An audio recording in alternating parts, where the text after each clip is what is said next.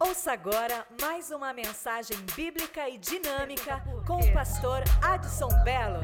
Pergunta por quê.com.br.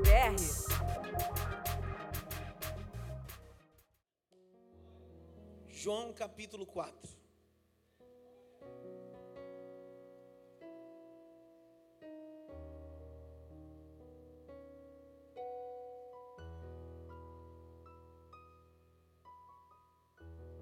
João capítulo 4, verso 18 a 30. João capítulo 4, verso 18 a 30.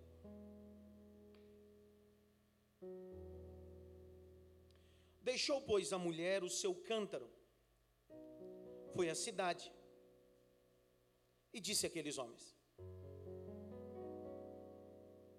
Vinde, vede um homem que disse tudo quanto eu tenho feito. Porventura não é esse o Cristo? João 4, verso 28, 29 e 30. Eu falei o quê?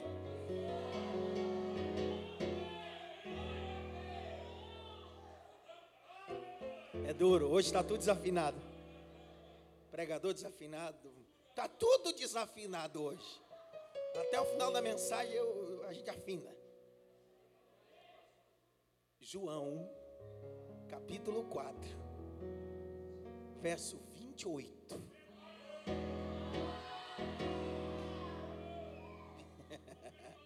Perdoado, obrigado, viu? Está perdoada. Foi ótimo essa. Deixou, pois, a mulher o seu cântaro e foi à cidade, disse àqueles homens: Vinde, vede um homem que me disse tudo quanto tenho feito, porventura não é esse o Cristo? Saíram, pois, da cidade e foram ter com ele. Verso 39. E muitos dos samaritanos daquelas cidades creram nele, pela palavra da mulher. Creram nele, nele quem? O Cristo, pela palavra da mulher que testificou. E disse-me: Tudo quanto tenho feito. E indo, pois, ter com ele, os samaritanos rogavam-lhe que ficasse com eles. E ele ficou ali dois dias. E muitos mais creram nele, por causa de sua palavra. E dizia a mulher: Já não é pelo meu dito que nós cremos, porque nós mesmos não temos ouvido, mas sabemos que este é verdadeiramente o Cristo, o Salvador do mundo. Levante sua mão direita, só quem tem, quem não tem não precisa. Bata pelo menos em três mãos, diga para ele assim: Cristo é o Salvador do mundo.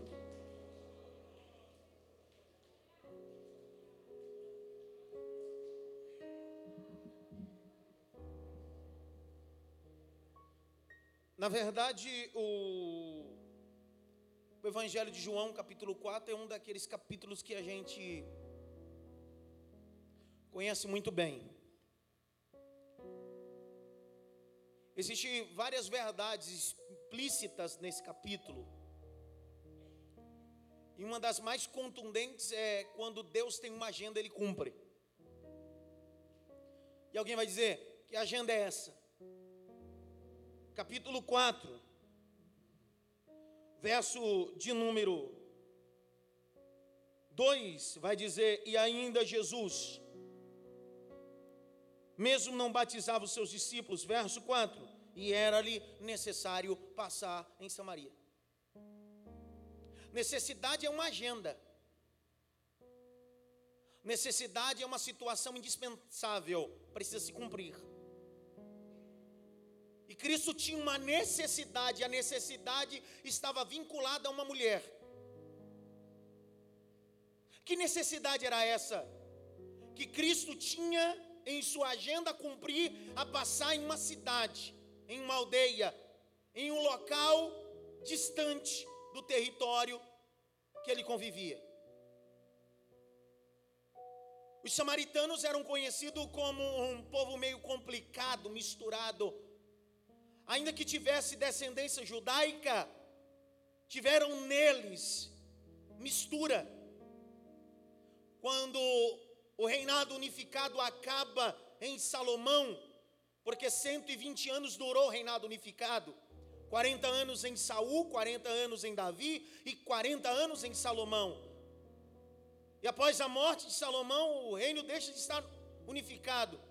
Dez tribos vão para um lado, duas tribos vai para o outro, e futuramente se constrói os samaritanos.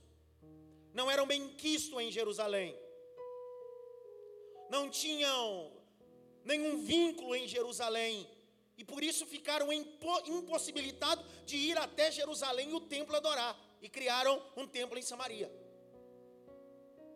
Mas era de comum acordo cultural que os samaritanos e os judeus não se conversavam, nem tampouco vincular uma terra como essa. Mas de repente, Jesus tem uma agenda em uma terra que ninguém quer ir.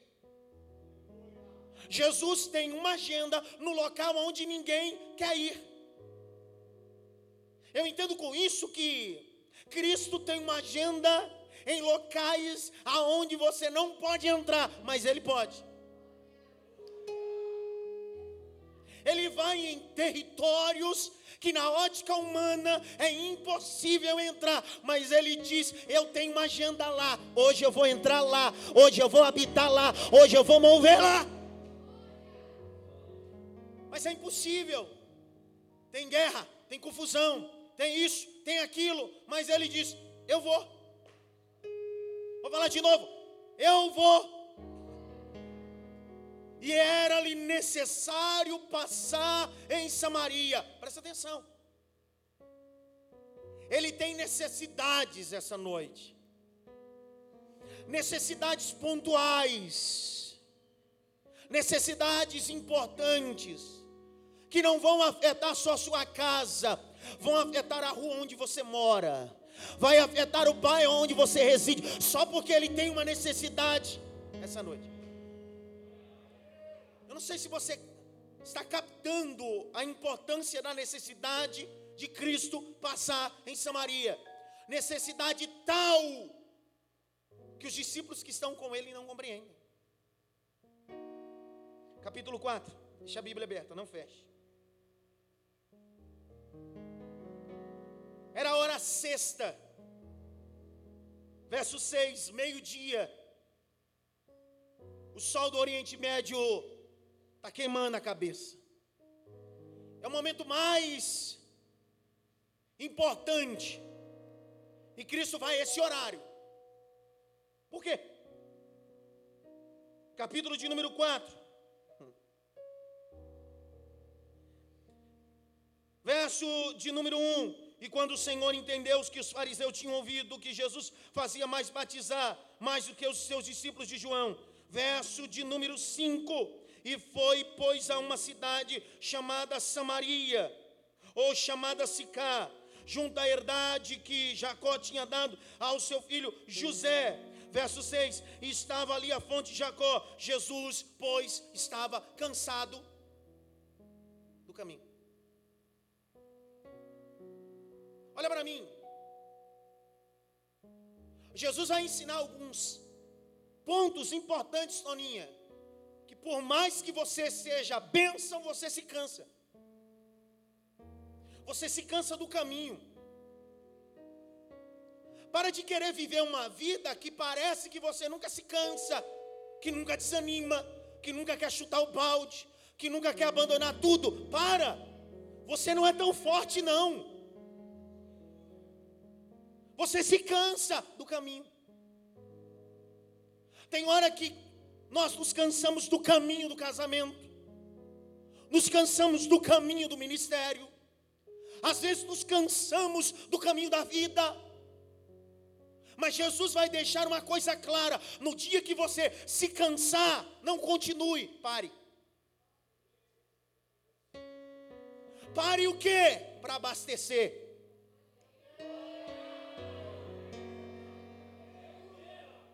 Não pare de tentar, pare para abastecer, pare no lugar certo. Meu Deus do céu. Eboravassi. Jaqueline, quando você se cansa no caminho, se você continuar, você não terá força para voltar no lugar para abastecer, porque você já passou. Então, se algum setor da tua vida que é um caminho que você está cansado, não continua. Senão o casamento, o ministério, setores da vida vão morrer. Então para, senta na beira do poço. Bebe água e continua, bebe água, continua, bebe água, continua, bebe água, continua. Deus está falando na minha alma essa noite que tem gente que entrou cansado do caminho, mas essa noite isso aqui vai virar um poço para você beber água e continuar. Quem nunca se sentiu cansado?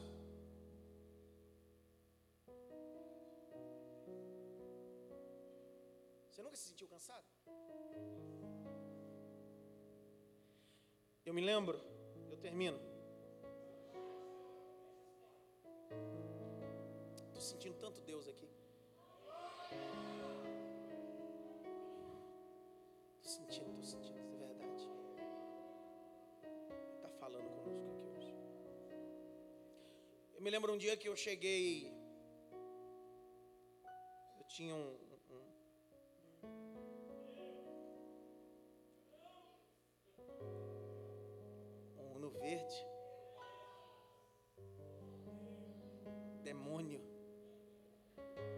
não era o demônio, mas o demônio queria me envergonhar nele.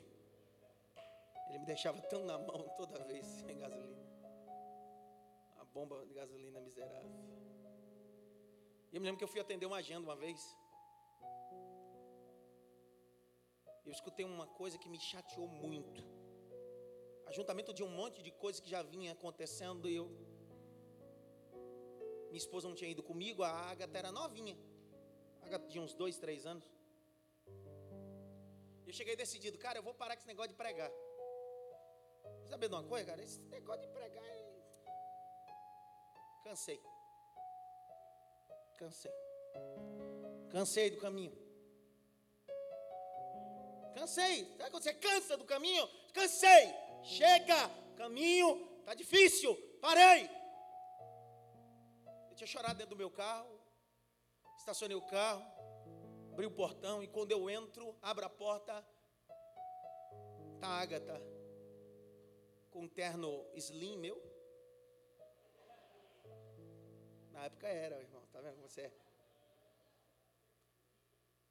O terno parecia uma, um, uma saia para ela. E ela dentro do terno, uma gravata.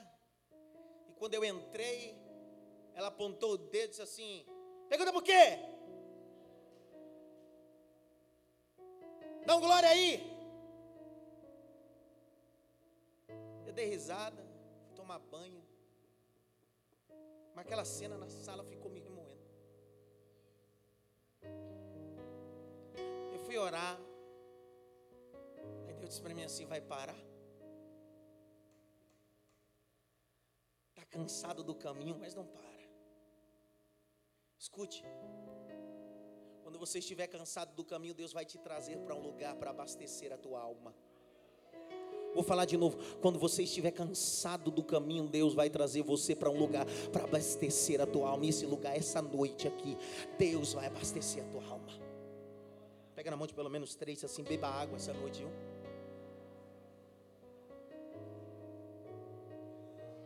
Eu vi um glória lá no fundo, mas não foi. Às vezes eu fico pensando com a teologia que é pregada em, em, alguns púlpitos, que é assim: você não pode cansar, você não pode dormir, você não pode desanimar. Cara,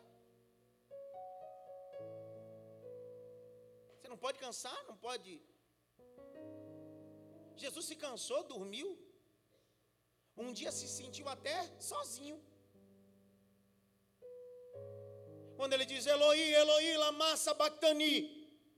Deus meu, Deus meu, por que me desamparaste? Ah, se ele se achou desamparado, imagine eu. Ninguém entendeu nada. Ei, ele conhece tua estrutura. Ele conhece tua estrutura. Ele conhece teu gemido. Ele conhece tuas, teus conflitos internos. Ele sabe que essa semana mesmo você deu vontade de arrumar toda a roupa, sair fugindo, ir embora. Ele sabe, mas mesmo assim, Ele te deu força para você caminhar mais um pouquinho, chegar até aqui, beber uma aguinha e dizer bem assim: Eu vou continuar, eu vou continuar, eu vou continuar. Quando Elias está no deserto, desanimado, o anjo aparece e diz a ele assim: Come, bebe água, porque a tua caminhada é longa.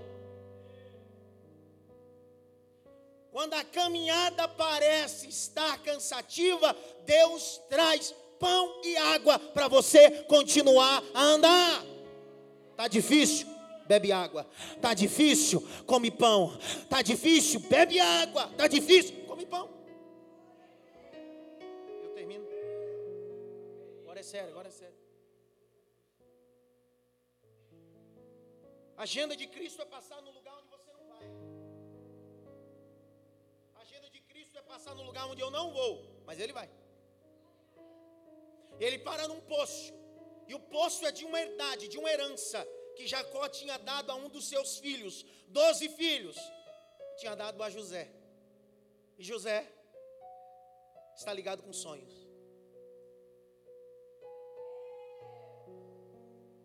Numa linguagem popular, aquele era o poço, herança de um sonhador.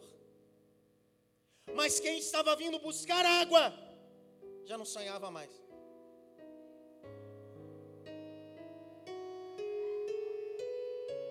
Quem saiu de casa com um cântaro para pegar água no poço já não tinha mais prazer para sonhar.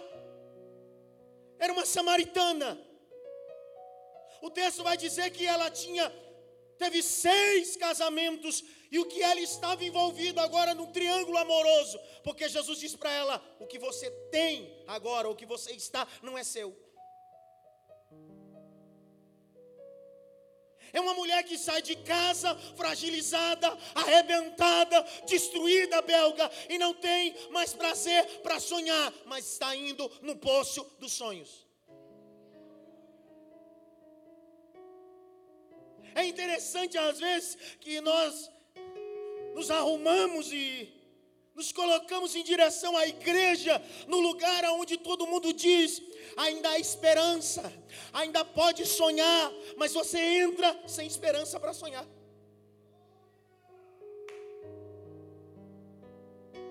Detalhe, ela tira água a hora sexta do livro de Levítico vai dizer que as donzelas tiravam água à tarde, as casadas pela manhã e as mulheres promíscuas ao meio-dia.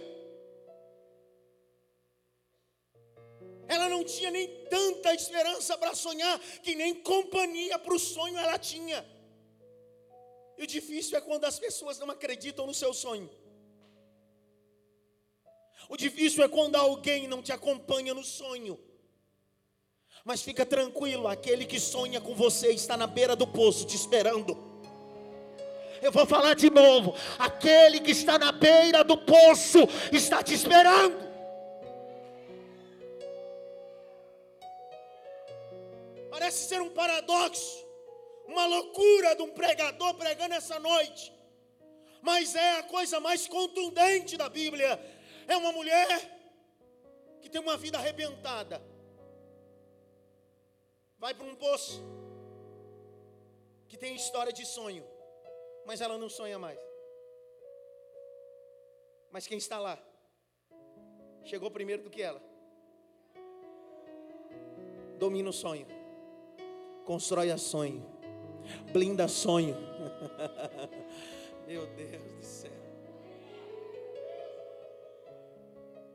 Ele faz do poço divã porque ele precisa tratar de uma mulher. E então ele se torna um psicólogo. Como Augusto Cury diz, o maior de todos os psicopedagogos foi Jesus Cristo, que tratava e curava pessoas não só com dez palavras, bastava só uma palavra. Ele está no poço, chegou primeiro do que ela, e ela está achando que esse dia será como outro qualquer, que ela vai tirar mais uma vez água e vai voltar. Mas esse dia. Já percebeu que alguns dias da sua vida você acorda ao labutar, ao trabalho, sai, volta do mesmo jeito. Já teve dia de você vir ao culto e voltar do mesmo jeito. Mas tem dia parece que tem alguém esperando você. Parece que tem alguém que marcou a agenda. Mas é interessante, na agenda dela não tinha Jesus, mas na agenda de Jesus tinha ela. Eu vou falar de novo para ver se você pega isso aqui. Quem sabe essa noite você fez agenda com todo mundo, mas Jesus fez uma agenda com você.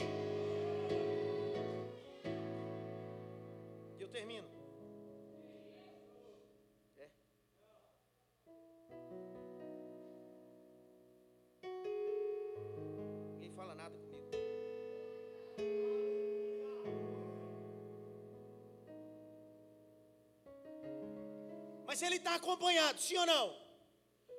Mas ele precisa falar com a mulher sozinho. Não pode ter testemunha. Pergunta por quê? Porque se ele começar um diálogo com a samaritana, os doze discípulos vão dizer: para que isso? Não pode, não pode falar. Então, às vezes, Deus tira discípulos para conversar com você. Falar de novo. Às vezes Deus tira pessoas, discípulos do caminho, te deixa você sozinho para você ter um tete a tete, um conversar com Ele. Você entende por que Fulano se afastou? Ciclano deixou de te ligar? Beltrano te excluiu? É Deus convidando você para o poço. É só você e Ele, é só você e Ele, é só você e Ele, é só você e Ele. Fulano não me liga mais. Não, não, é só você e ele. No poço ele não quer mais ninguém. É só você e ele.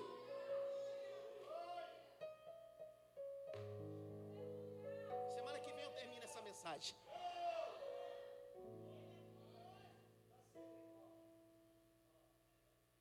Marcelo, fica em pé aí, Marcelo.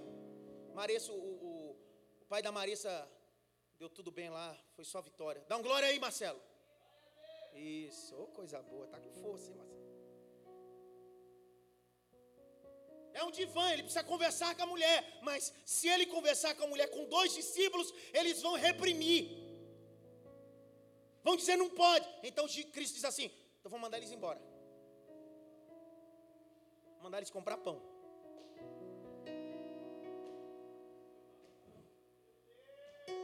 Eu vou fazer algumas pessoas e alguns discípulos se afastarem. Só para te atender. eu vou fazer alguns parentes e amigos se afastarem, só para que eu possa conversar com você, tratar suas emoções, só para isso. Capítulo 4, verso 8: Porque os seus discípulos tinham ido à cidade comprar pão. Naquela época não vendia arroz e feijão. É pão. Comida aqui é pão. Jesus olha para os dois e diz assim: vai comprar pão, vai, vai, em nome de Jesus, vai, sai daqui. Agora pensa comigo: Jesus tinha 12 discípulos, quais eram os três chegados? Fala pelo amor de Jesus. Quem aqui sabe o nome dos 12 discípulos? Quem aqui sabe a escalação do seu time? Não fala, vai ser vergonha.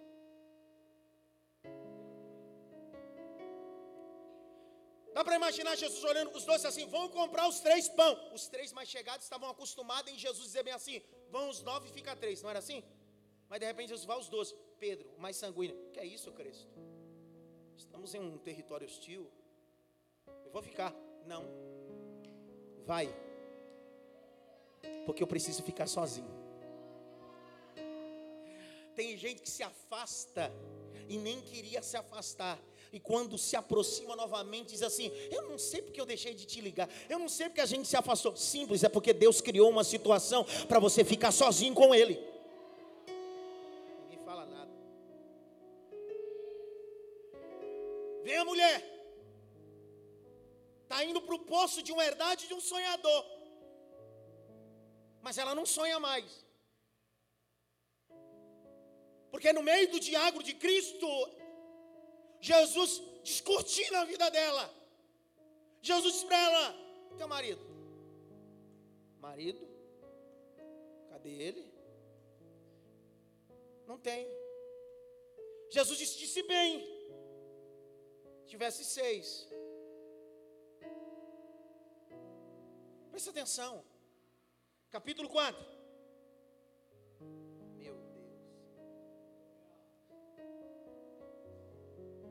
Verso 10. Verso 18. Porque tiveste cinco maridos e o que agora tens não é teu marido. Isso disse a verdade. Então olha para mim. Se ela teve cinco e o que ela está agora não é dela, quem é esse cara? É o quê? É um amante. Porque se Jesus, o que você está agora não é teu, então significa que o que ela está é de alguém. E ela é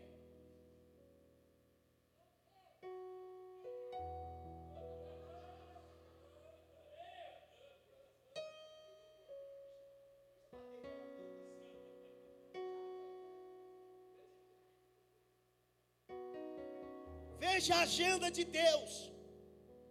Ao contrário da minha, sua agenda, a agenda de Deus vai ao encontro de uma mulher rejeitada da sociedade, que não tinha moral na sociedade, mas Jesus tem uma agenda com ela. Cinco maridos, o que ela está agora não é dela, mas de repente aparece o noivo.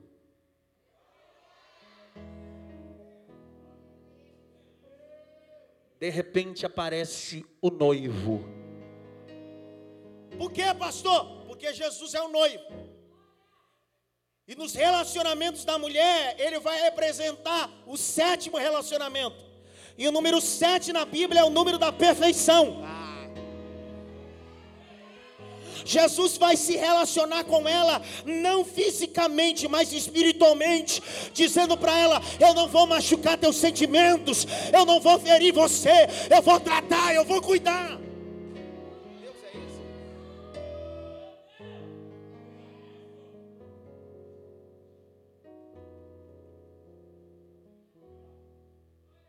Mas ele está no poço. Ele está cansado, tá ou não está? E o que ele quer? Que ele quer? Mas uma mulher que parece que não tem perspectiva de sonho, sai de casa achando que não tem nada, mas Jesus está esperando ela porque ela tem alguma coisa que Jesus precisa.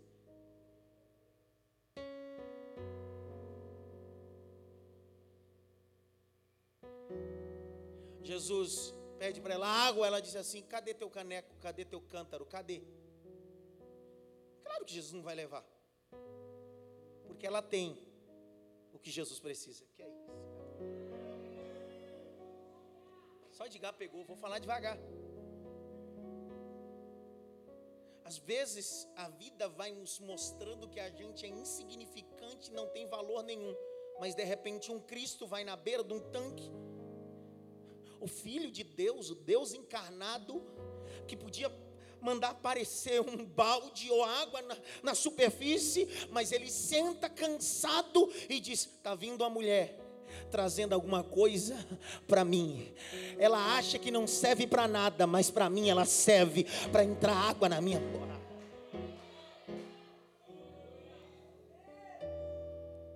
E aí ela começa os conflitos dela. Não pode conversar, não pode falar isso e aquilo. Mas Jesus começa a descortinar a vida dela. Verso 18, quando Jesus descortina a vida dela, ela disse: Meu Deus, é um profeta. Jesus, o cara revelou tudo. Aí ela aproveitou a oportunidade, porque a vida é assim, cara. Tá com a oportunidade.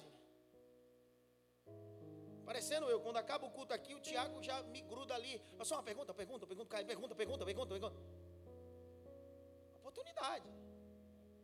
Ela disse, cara, liga para mim. Ninguém vem tirar água comigo no tanque.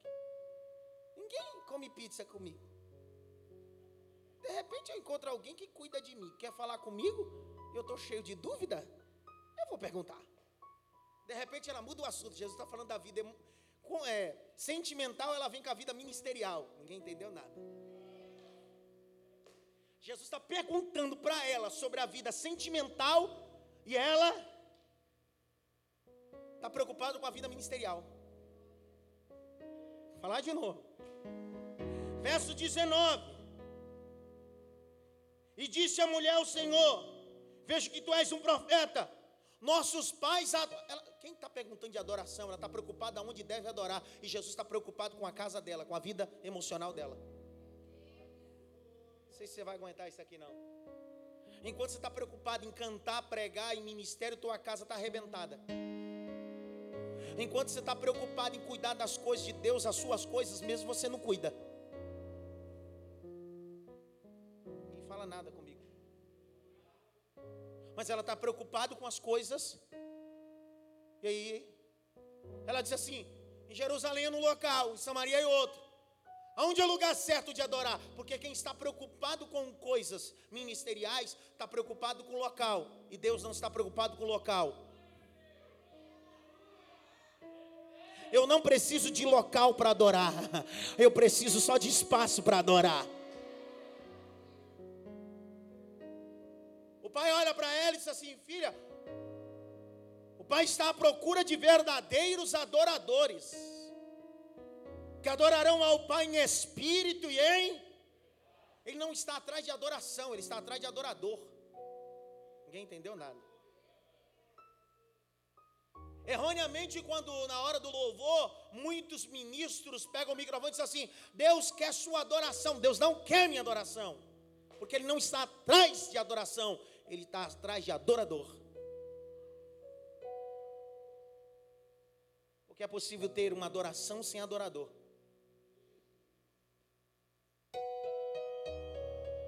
Bíblia diz que os pássaros e as plantações louvam o nome do Senhor.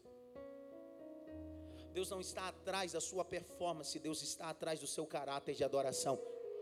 Vou falar de novo: Deus não está atrás da sua performance, Deus está atrás do seu caráter de adoração.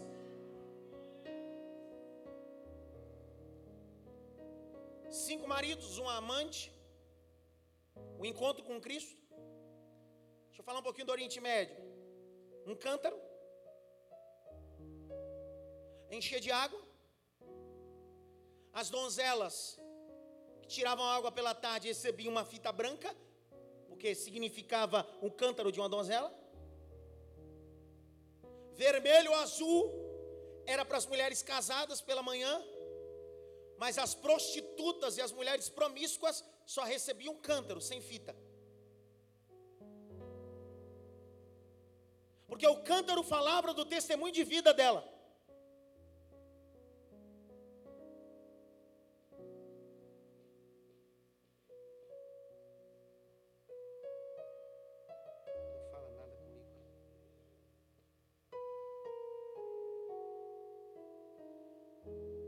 Mas de repente a mulher tem um encontro com Cristo e quando ela tem um encontro, ela volta para a cidade.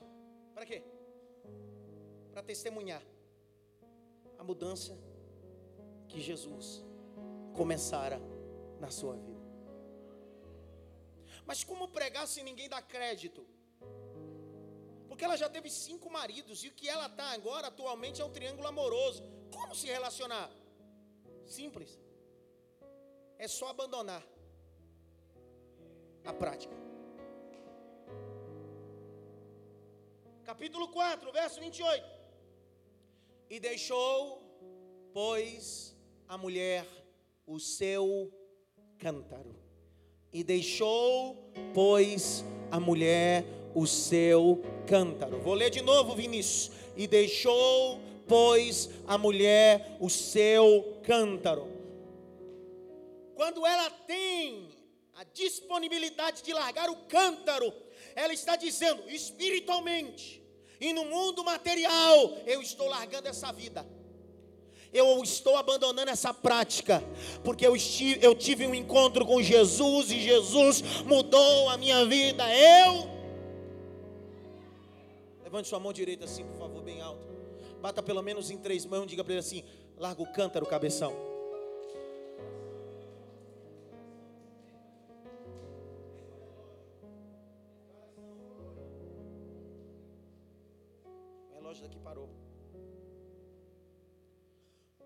Só quando você larga o cântaro que as pessoas dão credibilidade à tua palavra. sei se eu posso falar isso que é Você diz que aceitou Jesus, mas continua com o cântaro do mundo. E quer que os parentes e os amigos deem crédito à tua palavra, larga o cântaro. Larga as velhas práticas, porque você teve um encontro com Jesus, e quem tem um encontro com Jesus, larga os cântaros. Quem falava palavrão não fala mais. Quem roubava não rouba mais. Quem fumava não fuma mais. Quem comprava e não pagava, agora compra e paga.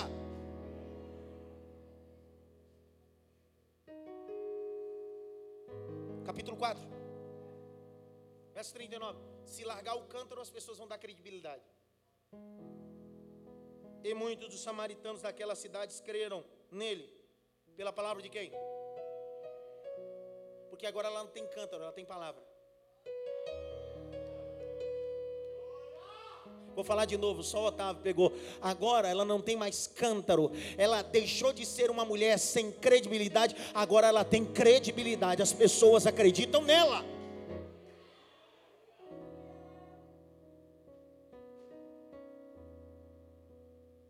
E por causa dela, verso 40. Jesus entrou em Samaria e ficou dois dias por causa de uma mulher que não tinha moral uma vida arrebentada, mas se submeteu a ter um encontro com Cristo, a largar os cântaros.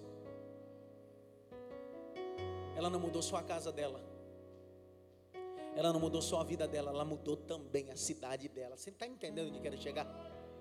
Por que, que, a Vila Maria não muda tanto? Por que, que a tua rua não muda, a minha rua não muda? É porque a gente diz que tem um encontro com Deus, mas continua com os cântaros escondidos. Então essa noite quebra o cântaro, arrebenta com o cântaro, larga o cântaro e vai viver uma vida com Deus, viver uma vida com Deus, viver uma vida com Deus. Aperta a mão de pelo menos três pessoas e diz assim: larga o cântaro, cabeção.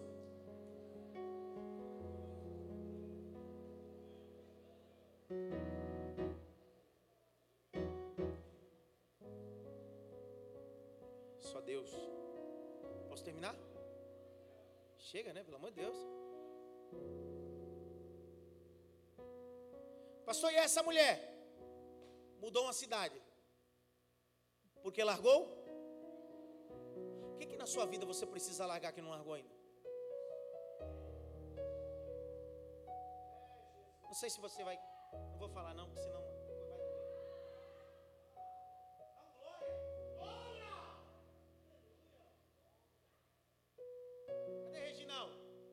Solta um aí, Regis.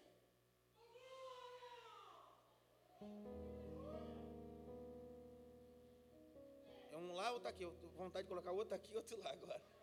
Os quatro. Então. Largar o cântaro. Fala de alguém que mudou radicalmente a sua vida. Eu estava dizendo de manhã no seminário. Eu fui auxiliar uma igreja, depois me tornei pastor da igreja, lá no Jabaquara, novinho. 18, 19 anos. E aí tinha um irmão, não posso falar o nome dele. O irmão, o irmão a benção. Fumava cigarro igual Maria fumaça. Pastorzinho novo é uma miséria, né? Fico pensando eu. Pastorzinho novo, você acha que tudo resolve com óleo e oração, né? Então eu jogava óleo na cabeça dele, balançava a cabeça, ai, em nome de Jesus, ser livre. Parece que quanto mais eu orava, mais eu colocava óleo da unção na cabeça dele, porque o pastorzinho novo acha que óleo, óleo da unção serve para tudo. Ninguém entendeu nada. Mas parece que quanto mais eu ungia, mais eu orava, mais ele fumava. Pastorzinho novo faz cada loucura. Aí um dia eu acordei meio. Muita fé, né? Fé. Peguei o óleo da unção, pus na mão. Irmão, pode falar o nome dele. Põe a língua para fora. Ser livre. Nome de Jesus. Dá para imaginar a cena segurando na língua do irmão? Deus, eu profetizo que ele nunca mais vai fumar. Em nome de Jesus. Pastorzinho novo atrapalhado. Outro dia aí que o irmão mandou bala no derby vermelho. Foi aí que ele fumou, igual a Maria. O irmãozinho sumiu nos dias no culto. Eu estou pregando um culto de empresário na segunda-feira. E aí ele chegou no culto de empresário atrasado. Esse irmão com esses nomes eles meio atrapalhados. Ele chegou na porta. Eu estou pregando, olha que atrapalhado. Ele quer falar comigo em mímica. Eu estou pregando e ele está aqui.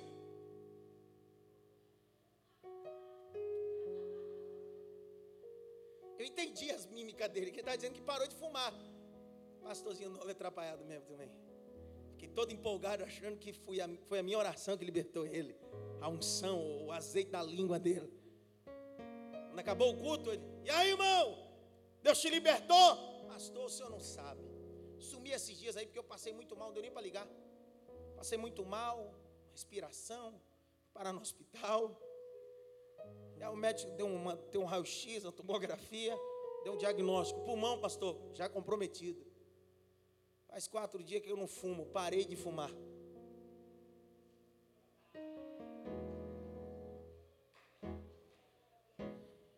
Pastorzinho novo tem tudo, dá, dá muito trabalho. Mas naquele dia eu aprendi o que é evangelho de verdade que tem coisa que não vai adiantar eu jogar óleo, orar, tem coisa que é só falar, toma vergonha na tua cara, larga o cântaro, toma vergonha na tua cara, larga o cântaro, toma vergonha na tua cara, larga o cântaro.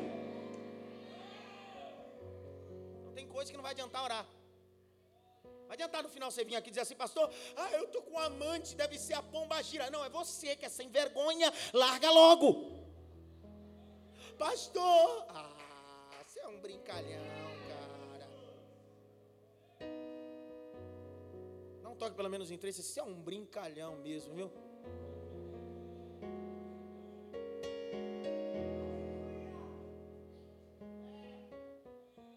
Pastor, é o demônio que me usa. Ah, te usa. Vai expulsar o demônio seu. Já, já sabe, né, como é que é. Se gritar, ai, não é demônio. Eu termino essa mensagem contando uma, uma benção.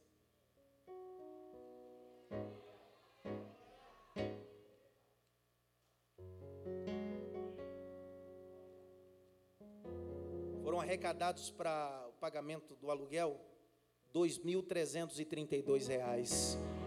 Vamos aplaudir Jesus por isso.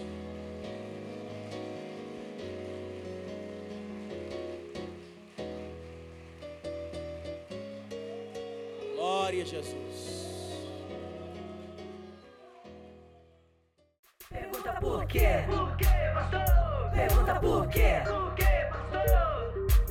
Bíblia a resposta de tudo, a resposta de tudo está na Bíblia. A Bíblia a resposta de tudo, a resposta de tudo está na Bíblia. Pergunta por quê?